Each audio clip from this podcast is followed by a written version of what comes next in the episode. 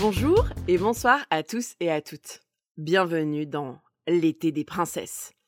L'année dernière, avec Valériane, on vous a emmené dans nos souvenirs d'été et de vacances des années 80.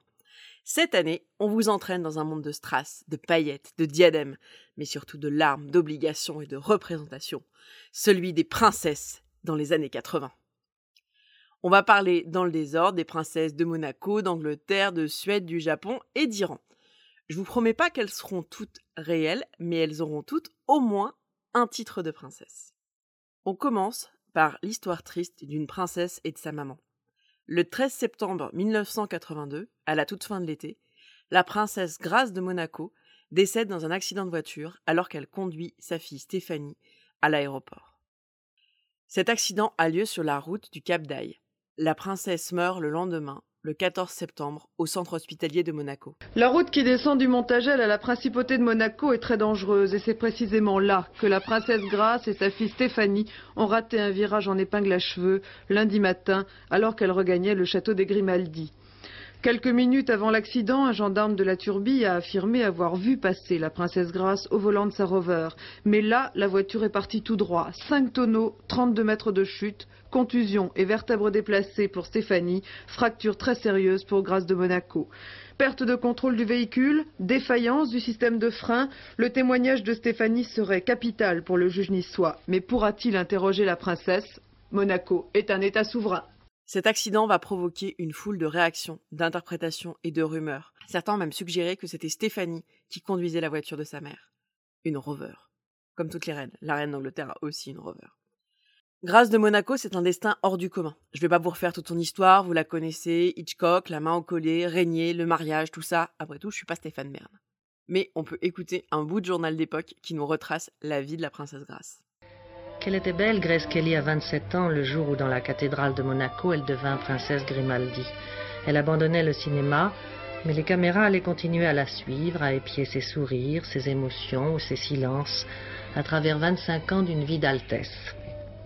Élégance sans raideur, dignité sans hauteur, sérénité sans effort, elle présidait un gala de charité, rebâtissait un théâtre, lançait un festival d'art ou décernait un prix, suivi souvent de ses enfants, qui avaient hérité soit sa beauté, soit sa classe, soit sa malice. Ses obsèques sont célébrées le 18 septembre à la cathédrale de Monaco. Depuis trois heures, la princesse Grace repose aux côtés des autres princes régnants de Monaco dans la cathédrale de la principauté. Ses obsèques ce matin avaient été très émouvantes et je crois que personne n'oubliera l'adieu à Grace. Cette cérémonie rassemble les membres de la famille princière de Monaco. Le prince régnier III donne le bras à Caroline, la princesse, sa fille aînée, à sa gauche Albert, le prince héritier.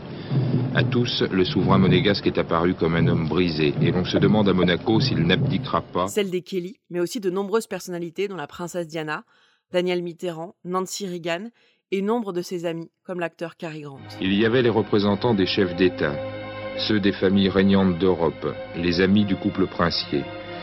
Mais ce matin, la cathédrale était trop petite pour accueillir tous ceux qui auraient voulu venir rendre un dernier hommage à cette souveraine venue d'Amérique cette souveraine qui avait su sans doute donner une nouvelle noblesse au titre de princesse.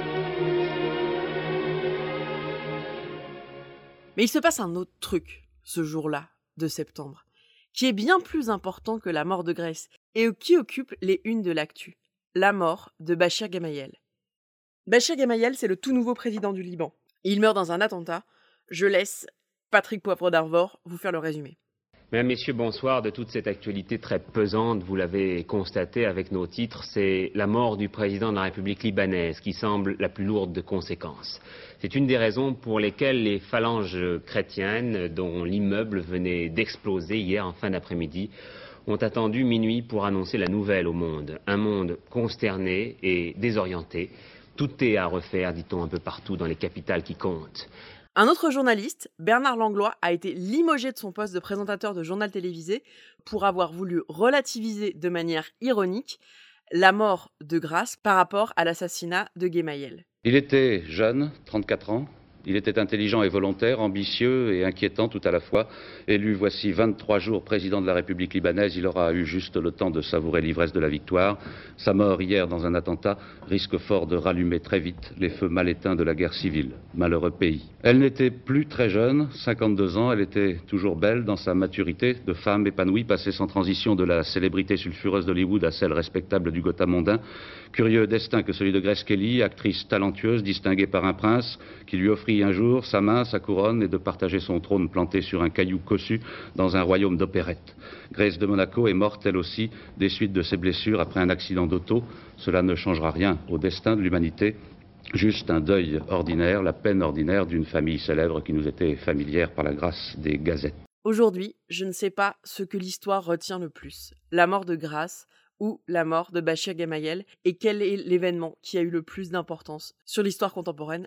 Je vous laisse maintenant. La semaine prochaine, on se retrouve pour parler de la famille d'Angleterre avec un film autour de Diana. Je vous laisse deviner lequel. Si vous aimez les podcasts et si vous aimez le label Podcut, je vous conseille de l'écouter et de le soutenir via le Patreon.